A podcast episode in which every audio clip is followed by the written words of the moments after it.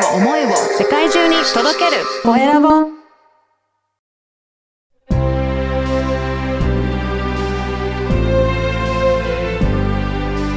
経営者の志こんにちは、コエラボの岡田です。今回はお金のかかりつけ医、小川拓馬さんにお話を伺いたいと思います。小川さん、よろしくお願いします。よろしくお願いします。まずは自己紹介からお願いいたします。はい。え合同会社未来イノベーションで代表を務めております。えお金のかかりつけ医、小川拓馬です。よろしくお願いします。お願いします。このお金のかかりつけ医、どんなことをされていらっしゃるんでしょうかね？はい、ありがとうございます。え弊社はですね、お金に関するセミナーや研修はい。などをやってまして、うんえーよくですね、あの、何か怪我した時とか、はい。病気になった時って、きっと皆さんよく行くクリニックとかうん内科とかあったりすると思うんですけど、はい。えーそれと同じように、何かお金に関して、懐に関して不調を感じた時に、ほいつでも話を聞きに行ける、そんな存在をお金のかかりつけ医と呼んでます。あそうなんですね。じゃあちょっと、はいなんか困ったなとか、お金に対して、なんかこれどうやったらいいんだろうとかっていう、そういったところ、何でもご相談できるような、そういったはい立場なんでしょうかね。おっしゃる通り、そう、その通りです。なかなかね、お金のことってうん、だから知ってるようで、実は、あれ、これどういうことだろうって知らないことも多かったりしますよね。そうなんですよ。うん。そなかなかま習ってきてないですもんね。う、そう、学校で習わないですからね。うん。いや、ん本当いや、うん。これどうやってね、そういった知識身につければいいんだろうっていうところもありますけど、そもそもこの小川さん、こういったお金のかかりつけ、こういったお仕事をやろうと思った、何かきっかけとかあるんですか？まあ、ありがとうございます。うんもうまさにですね、あるんですが、うん。大体こういうなんかお金に関する仕事で独立している人たちって、はい。まあもともと金融マンでしたとかですね、うんうんうんそういう方が多いと思うんです。でも、私の場合は全く金融業界出身ではなくって、はい。もともとは人材会社で法務部として働いてたんですね。そうなんですね。はいそう、契約書作ったりとか裁判やったりとかだったんですが、じゃあなぜそこからっていう話なんですけど、はい。あの、もともとはもう法律家になろうと、学生時代は勉強してました。ただ、あーいざ実際にですね、司法試験受けるってなった時に、なんか、本当に自分って弁護士になりたいんだっけっていうのをすごく考えるタイミングがあったんです。はい。うん。まあ、つまり自分って人生で何をやりたいのかなって。うん。うん。で、見つめ直した時に、いや、法律家じゃなくって、うん。目の前の人に役に立ちたいんだっていうのをすごくふつふつと感じたんですね。ええあ、うんそうなんですね。じゃあそういった感覚がもともとはい持ってらっしゃったっていうことなんですね。うん、みたいです。うん。はい。なんか、で、それで、まあ、いざ社会に出た時にですね、はい。うん、まあ、最初会社員やってたんですけど、はい。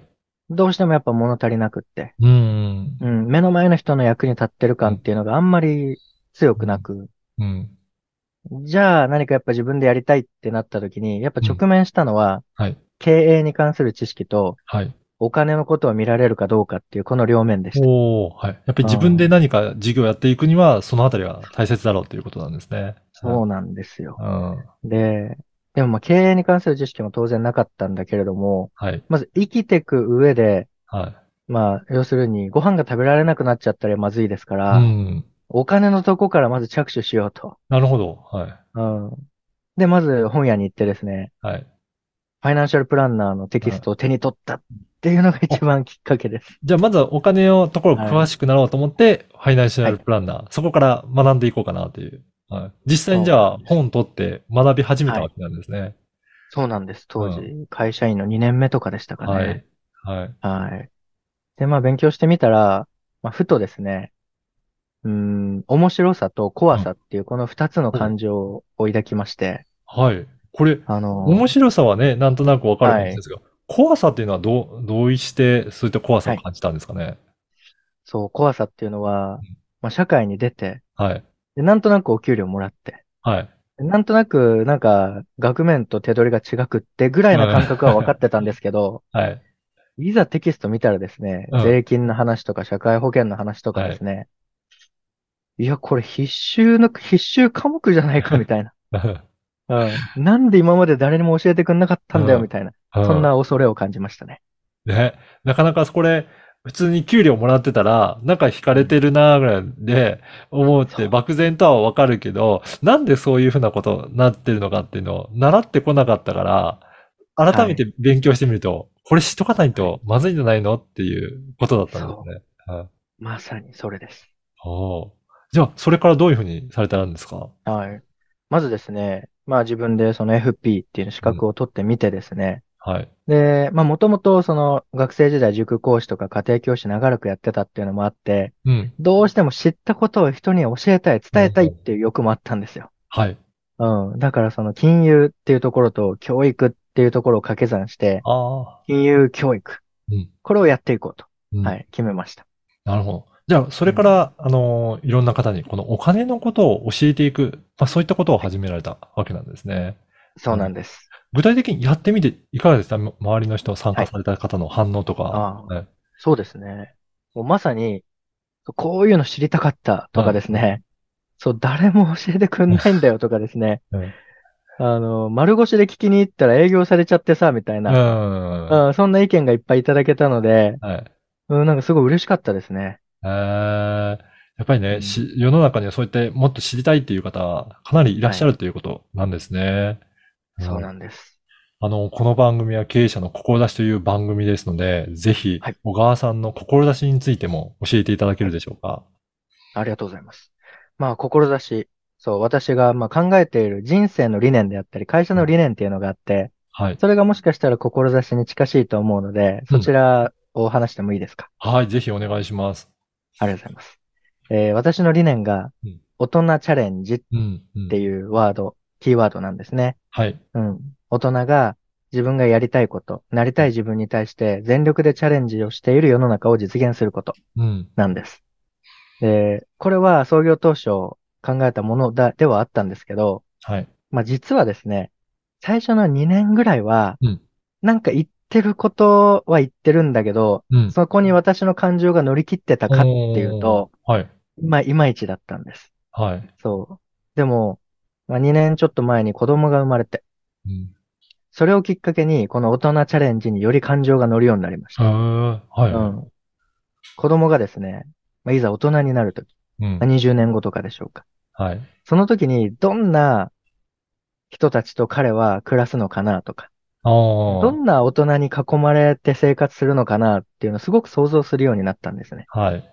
そしたらやっぱり彼の周りにうん。素敵な大人、かっこいい大人がいっぱいいてほしいって。うん。でもその彼の周りの大人を作り上げるのは今の大人たちなんですよね。なるほど。はい。はい親世代です、私たちみたいな。うん。なので、この親たちが生きるって楽しいんだよとか、うん。仕事をするってこんなに面白いんだぜって。うん。なんかそうなってもらえるように、まずお金の不安を解消すること。はい。うん。経済的な土台をしっかりと築くこと。うん。うん。これが私の事業で成し遂げられるなとうん。思った時に、そこに私の心が乗ったんですね。えー、はい。感情が。うん。はい。だからこの私の志は、もうすごくすごく私のエゴイストですが、うん。息子がうん。素敵なえー人生を送るために、周りを豊かにするうんっていう、もうこれです。ねえ。いや、本当にそれで、周りの人も、このお金に対して不安がない世の中になると、本当に豊かな人たちがすごく増えてくるっていう、すごい素敵な世の中になっていきますね。そう思うんですよね。うん。はい。これ、これからはどういうふうにして、このお金のことを広めていきたいなというふうに考えていらっしゃいますか？はい。ありがとうございます。はいえー今はですね、もう親と呼ばれるような世代に対してどんどんどんどん広げていってますが、うんもうそれもですね、本当におかげさまで、はい結構情報を届けられるようになったんです。はい。うん。なので、もうさらにさらに大元、うん。もう子供たち、うん。子供たちに対するお金の学びの場っていうのを、はいえ。さらに作っていこうというふうに今実は着手している最中です。あ、そうなんですね。今度はじゃあ、子供たちに対してもお金のことを教えていく、はいそういった学校を作っていくみたいな感じですかね。そうなんです。へーで、まあ、その最後の結末としては、はい。もうお金に関して伝えるという私がやってるような仕事が、うん。この世からなくなればいいと思ってます。おお。これははいどんな世の中なんですか？もう皆さんがはい学ぶ必要がないというような感じなんですか？そう。えっとですね、皆さんがうんしっかりとうん学び、うん伝えられる個々、個々がですね、うん。伝えられるようになった結果うん、そのお金に関して教えるというのに特化した人たちっていうのが不要になる。なるほど。うんはい。これを目指してます。じゃあもう皆さん常識のようにこのお金のことは語れるし、お互い、えーね、使えるようになってる状態で、はい。そんな特別な人に聞かなくても、皆さん自由に使えるっていうことなんですね。そうなんです。いやそうー、まさに、それを目指してますね。いやー、ぜひね、こういったこと、もっと詳しく知りたいな、お金に関して知りたいなという方もいらっしゃると思うので、この、はいえー小川さんが、えー記載されているノートの URL をこのポッドキャストの説明欄に記載させていただきますので、ぜひもっと知りたいなとか、あの、見ていきたいなという方いらっしゃれば、ここをチェックいただければなと思います。これどんなことを、えー掲載されていらっしゃるんでしょうかね。はい。そうですね。このノートについては、まあ私の自己紹介から始まりですね。はい。そこから今まず30、40記事ぐらいあるんですけど、はい。主にですね、例えば今で言えば、インボイス制度って何なのとかですね。うん。うん。うん。あとは、 FIRE って何とかですね。はい。うん。なんかそういったタイムリーな話もあれば、はい。すごく基礎的な、あーじゃあ社会保険の仕組みであったりとか、はい。えー経営者と個人事業主の違いだったりとか、はい。なんかそういうところも掘り下げております。あ、あとはふるさと納税とかですね。そうなんですね。はいなんか気になる、ね、よく聞いたことある言葉だけど、まだよく分かってないなっていう方なんかは、そういったところを掘り下げて、えー記載されていらっしゃるので、ぜひチェックいただきたいなと思いますね。はい、お願いします。はい。今回は、お金のかかりつけ医、小川拓馬さんにお話を伺いました。小川さんどうもありがとうございました。はい、はい岡田さんありがとうございます。